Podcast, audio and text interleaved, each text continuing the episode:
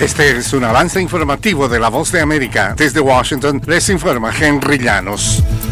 Miami Beach reforzará sus sistemas de seguridad y el patrullaje policial durante los días libres de Spring Break. Nos informa José Pernalete. En Miami Beach no quieren que se repita el caos y la violencia registrados durante el Spring Break de años anteriores. Por esta razón, las autoridades reforzarán las medidas de seguridad y lo siguiente está prohibido. Consumo de alcohol en público, fumar tabaco o marihuana, posesión o consumo de estupefacientes. Durante los últimos 10 años hemos tenido más de 30 tiroteos que han sucedido durante el Spring Break. El reforzamiento de la policía también contará con mayor número de oficiales de otras agencias del estado de Florida. José Pernalete, Voz de América, Miami. El ex líder paramilitar Salvatore Mancuso, antiguo jefe de las Autodefensas Unidas de Colombia, regresará a su país desde Estados Unidos en calidad de deportado, según una fuente de la Policía Nacional. Aunque medios locales señalan que el regreso será hoy martes a las 2 de la tarde en un vuelo charter, la fuente oficial dijo que no es eh, hoy, sino mañana en referencia al miércoles. Tampoco dijo si se ha definido el centro de reclusión, lo cual se revisará en otras instancias con jueces y el Instituto Nacional Penitenciario. De costa a costa.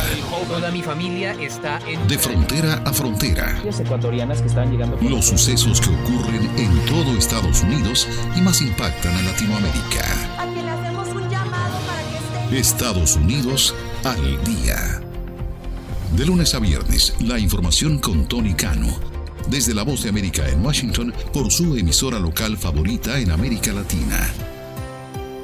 El presunto secuestro en Chile de un militar expulsado del ejército de Venezuela mantiene en alerta a la diáspora venezolana. Desde Caracas nos informa Carolina Alcalde. El gobierno de Chile inició contactos con el gobierno de Venezuela para abordar el caso de Ronald Ojeda Moreno, un militar venezolano expulsado de la Fuerza Armada Nacional Bolivariana, acusado de estar implicado en actos conspirativos contra el gobierno del presidente Nicolás Maduro, que fue presuntamente secuestrado la semana pasada en su vivienda en Santiago de Chile por cuatro personas encapuchadas que simularon ser detectives de la Policía de Investigaciones de ese país. El caso tomó mayor relevancia luego de que Iván Simonovic denunció que el presunto secuestro fue llevado a cabo por funcionarios de contrainteligencia de Venezuela que supuestamente habrían ingresado ilegalmente al país suramericano. Carolina Alcalde, Voz de América, Caracas. Autoridades rusas solicitaron una pena de prisión de casi tres años para un veterano defensor de derechos humanos que se manifestó en contra de la guerra en Ucrania. La fiscalía exigió que Oleg Orlov, de 70 años, sea declarado culpable de desacreditar repetidamente al ejército ruso y condenado a dos años y once meses de prisión. La demanda se produjo en un nuevo juicio después que anteriormente se le condenó a pagar una multa, subrayando la poca tolerancia que tiene el gobierno de Putin hacia las críticas por invadir Ucrania. Este fue un avance informativo de La Voz de América.